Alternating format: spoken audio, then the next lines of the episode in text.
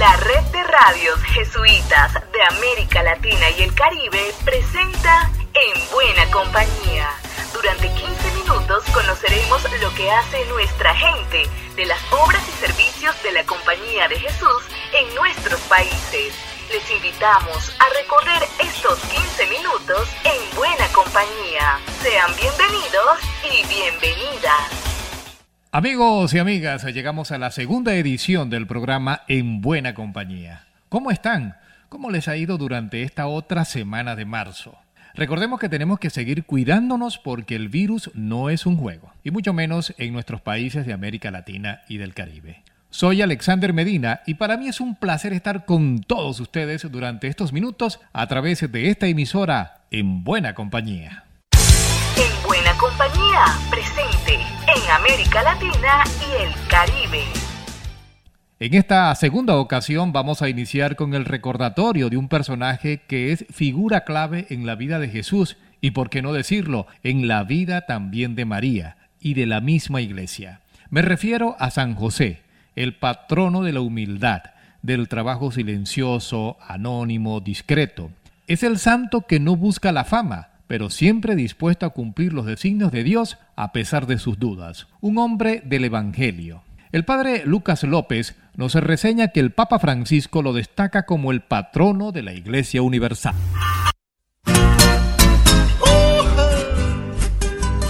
En este año en que la Iglesia dedica especialmente a la figura de San José la víspera de su celebración, el Papa Francisco se reunió con un grupo de sacerdotes belgas en formación en Roma.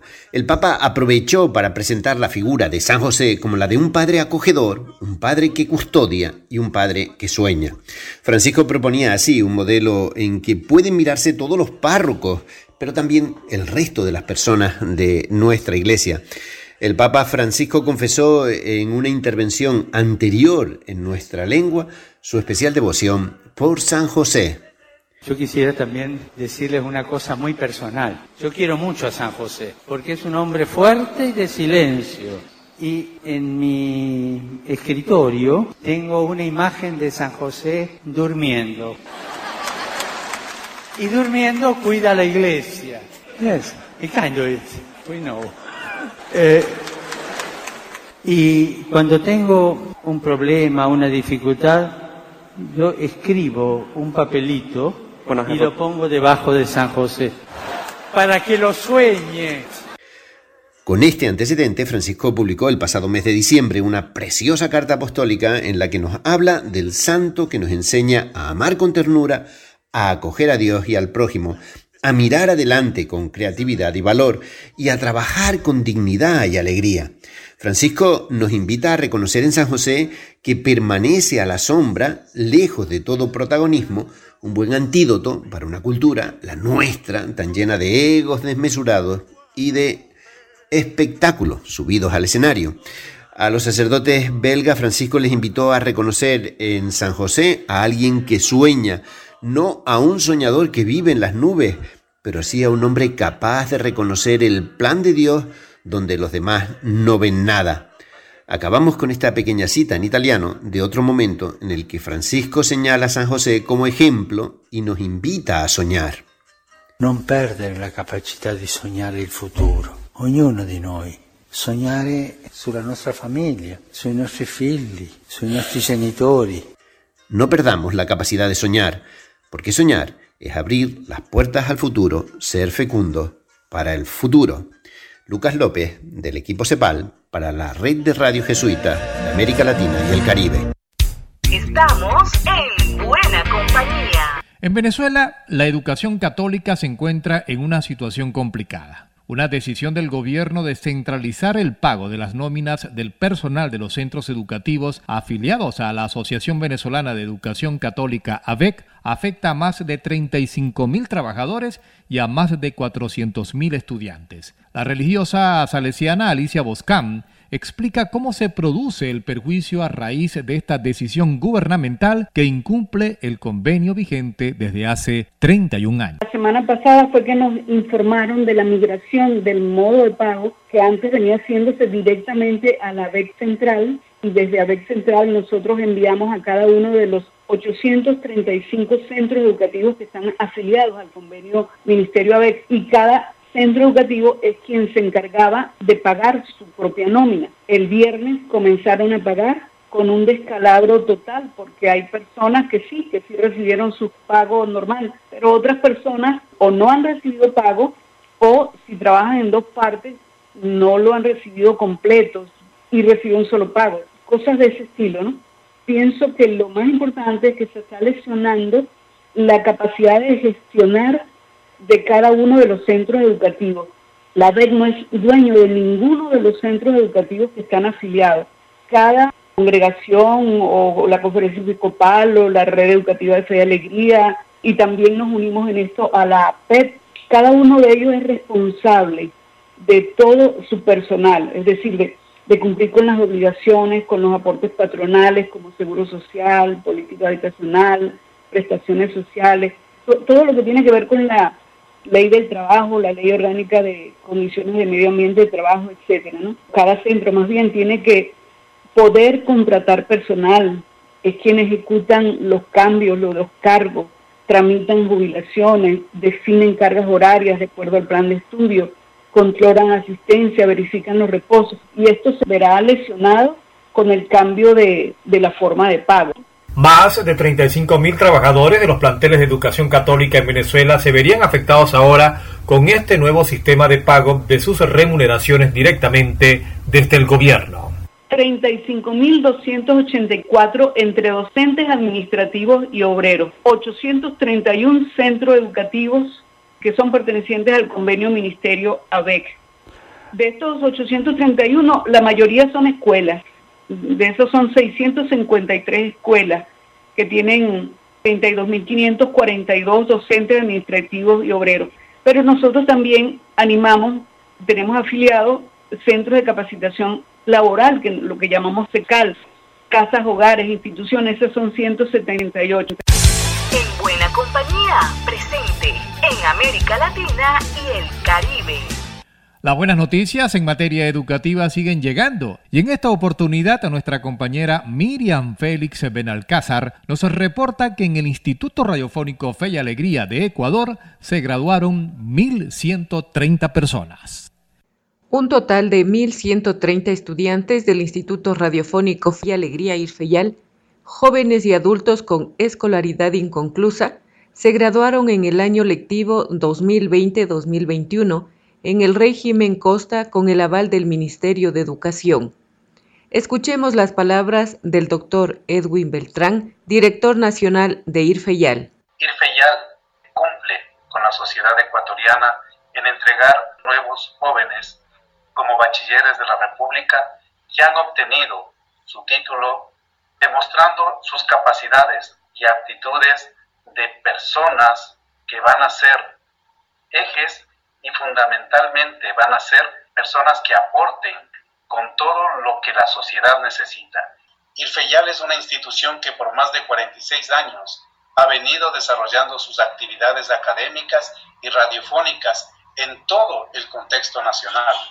La rectora de la unidad educativa, José María Velas, Alicia Gualavicí, destacó la labor de coordinadores, docentes y voluntarios que transfirieron sus conocimientos a los estudiantes a través de herramientas tecnológicas virtuales como Zoom, Facebook, Moodle, WhatsApp, correo electrónico y mensajes de texto, y con el apoyo de las clases radiofónicas a distancia con su programa emblemático El Maestro en Casa, transmitido con la colaboración de las emisoras amigas que conforman la red Corape en Ecuador y en Radio Irfeyal 1090M y también en su radio en línea en un tiempo sumamente de crisis por la pandemia del COVID-19. Por esta razón, IRFEYAL entregó lineamientos a los coordinadores de las extensiones educativas para el inicio de clases que puedan ser transferidos los conocimientos a los estudiantes jóvenes y adultos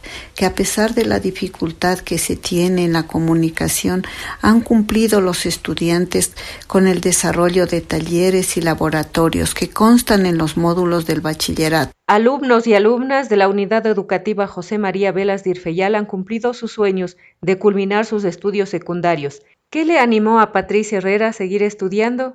Me motivó, en primer lugar, las ganas de superarme, de salir adelante como mujer, realizar mis metas, ¿no? IRFEYAL es una institución muy seria, muy humanitaria, ya que habemos madres que trabajamos, también somos amas de casa y, miren esta oportunidad que IRFEYAL nos dio, pues poder culminar nuestros estudios. Pues yo quiero hacer una invitación a todas aquellas personas que no pudieron culminar sus estudios por alguna razón eh, sobre todo a esas mujeres, a esas madres que, que por el mismo hecho, ¿no? De ser madres, de trabajar, a veces hay casos que son madres solteras, pues no les dan el tiempo, no, no, son padre y madre, no pueden estudiar, pues que no se den por vencida. Hay instituciones como IRFEYAL que nos den esa facilidad de, de, de culminar nuestros estudios y poder realizar nuestros sueños, que aparte de, de aprender uno sale enriquecido como persona, como ser humano. La presencia de coordinadores, tutores, maestros y voluntarios es fundamental para el trabajo que realiza por más de 46 años Irfeyal.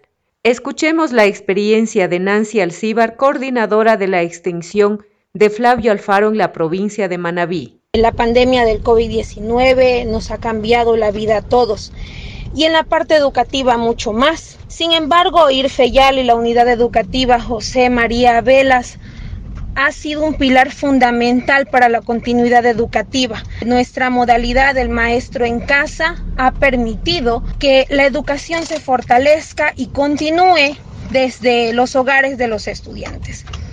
Que tenemos mucha seriedad y que nuestro sistema de educación les permite trabajar y estudiar al mismo tiempo.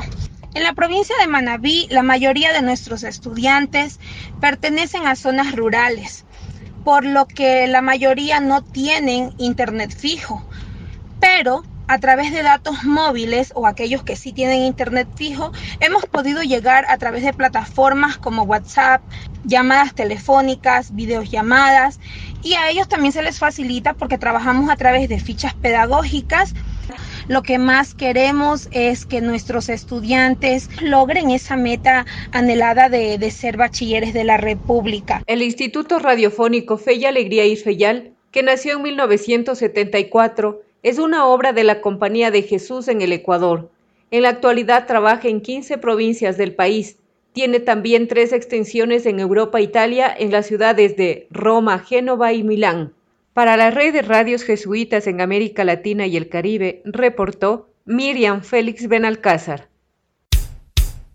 Estamos en buena compañía. Seguimos en buena compañía. Este 18 de marzo celebramos el Día del Sacerdote. En esta red de radios jesuitas tenemos unos cuantos padres al servicio de los más pobres y del Evangelio. Uno de ellos es el padre Alfredo Cepeda, de Radio Guayacocotla de México, y nos regala su bonito testimonio. Mi nombre es Alfredo Cepeda, jesuita mexicano. Desde aquí, desde mi país, desde la Sierra del Norte de Veracruz, los saludo a todos. Y felicito a todos los sacerdotes de Jesucristo que han recibido el sacerdocio común de los fieles en primer lugar y también a todos los que han recibido el regalo del sacerdocio ministerial. De mi parte también quiero darle gracias a Dios en este día del sacerdote, en este día del sacerdote que encarna el único sacerdocio que es el de Jesucristo, quiero dar gracias a Dios por el regalo de haber podido convivir durante las últimas décadas con los pueblos indígenas Nahua, Otomíes y Tepehuas, los últimos de la fila en las estadísticas sociales económicas, pero los primeros en tener un proyecto cristiano para todo el país y para toda América Latina, junto con los demás pueblos indígenas.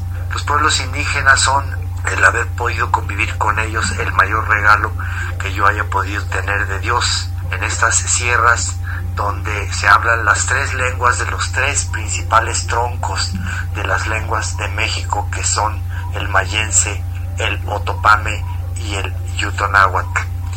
Aquí, junto con otros compañeros igualmente jesuitas que han recibido este mismo regalo, hemos caminado por las sierras y por las orillas como dentro de la tradición de la compañía de Jesús, que siempre ha tenido una cercanía con los pueblos indígenas y particularmente aquí en América Latina, pero también en la India y en Asia con los adivasi y los aborígenes. Así pues, esa ha sido la vida de la que yo le doy gracias a Dios acerca después de 51 años en el presbiterado, en el sacerdocio ministerial. Y para despedirnos en honor a San José, Padre de Jesús niño, joven y resucitado, nos vamos con esta canción, El Cristo de Palacagüina. Por mi parte, Alexander Medina, fue un placer y recuerden que seguimos en buena compañía.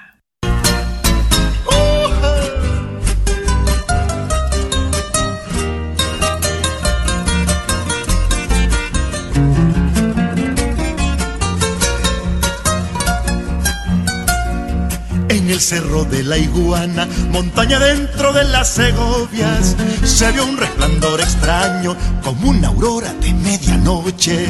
Los maizales se prendieron, los quiebraplatas se estremecieron. Llovió luz por Moyogalpa, por Tepaneca y por Chichigalpa. Cristo ya nació en Palacagüina, de Chepe Pavón Pavón y una tal María, ella va a planchar muy humildemente la ropa que goza la mujer hermosa del terrateniente.